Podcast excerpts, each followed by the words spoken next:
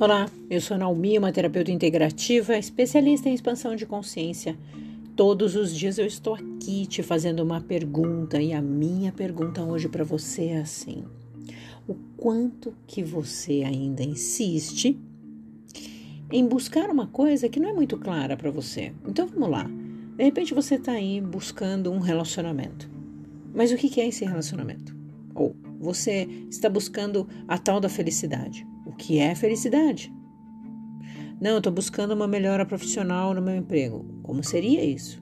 Então, às vezes a gente busca umas coisas que não são claras na nossa mente. A gente tem uma ideia lá longe daquilo, que não é tão claro, não é tão definido, não tem uma, uma clareza na sua escolha. E a gente fica aí sempre se frustrando porque as coisas não acontecem, porque o seu pedido não é claro. Então imagina que você entra no restaurante, chega lá e fala para o garçom que você está com fome, mas você não está dizendo exatamente do que. E o garçom fica ali parado olhando para sua cara. Ele vai trazer aquilo que ele acha que ele tem que trazer. E assim é a nossa vida. Muitas pessoas vivem desse jeito. E aí se acostuma a reclamar, se acostuma a falar que as coisas não dão certo na vida delas, mas elas não são claras.